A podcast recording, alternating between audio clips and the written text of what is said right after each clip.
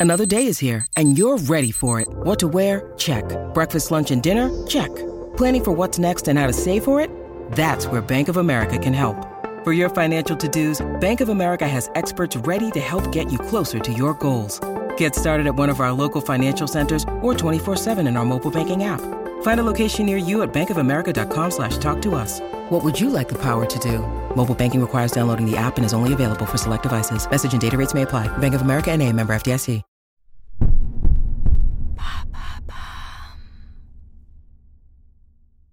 Le 8 mars, c'est la journée internationale du droit des femmes. Alors, à cette occasion, maintenant vous savez, Culture vous fait redécouvrir ces femmes stars qui ont marqué ou qui marquent encore notre culture.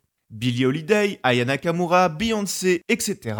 Tout au long de la semaine, nous vous proposons des épisodes qui célèbrent la culture au féminin. Bonne écoute Remettez dans le bon ordre ces lettres afin de trouver le nom de cette star. Céline Douin. Pas évident, évident. Mais qui peut tester Céline Dion?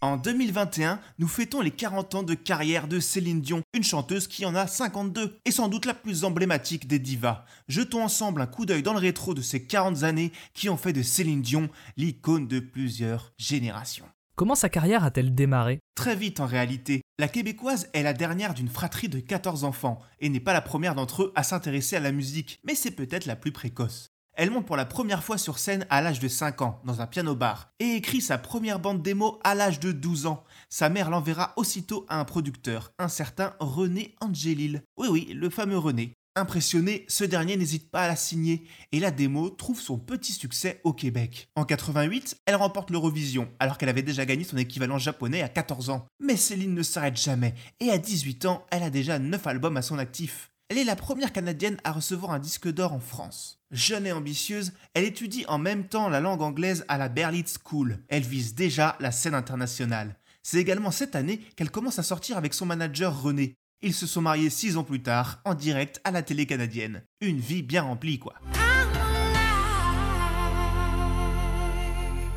Elle est depuis devenue incontournable outre-Atlantique, mais chez nous, les bons Français Si ça peut surprendre aujourd'hui, vu qu'elle fait partie des incontournables des soirées karaoké franchouillard, la chanteuse a eu bien du mal à conquérir notre territoire, les Français n'ayant jamais été aussi sensibles que les Américains aux artistes à voix. Pour séduire l'Hexagone, elle a dû changer de look, refaire ses dents et reprendre des tubes bien de chez nous, comme ceux de Starmania. Et puis, un coup de foudre artistique va la projeter quelques crans au-dessus. Cette rencontre, c'est bien sûr celle de Jean-Jacques Goldman, l'un des meilleurs paroliers de la variété actuelle. Ça tombe bien. Charmé par son talent, il lui propose de lui écrire tout un album.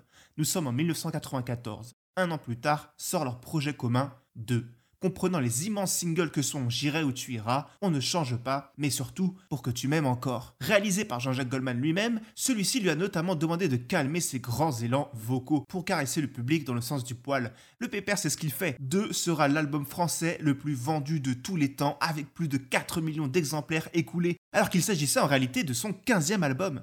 Eh ben, elle doit en avoir des choses à fêter pour ses 40 ans de carrière. Pour sûr, depuis Céline a eu trois enfants, a perdu un mari, a vendu 200 millions d'albums dans le monde, a reçu deux Oscars pour avoir chanté deux des chansons les plus symboliques de l'histoire du cinéma avec La Belle et la Bête et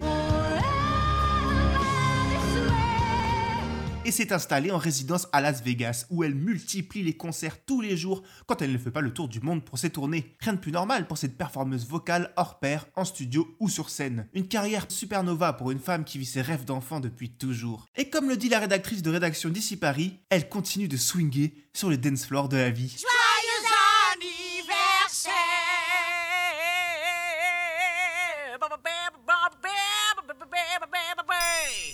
Maintenant, vous savez. En moins de 3 minutes, nous répondons à votre question. Que voulez-vous savoir? Posez vos questions en commentaire sur les plateformes audio et sur le compte Twitter de Maintenant Vous savez Culture.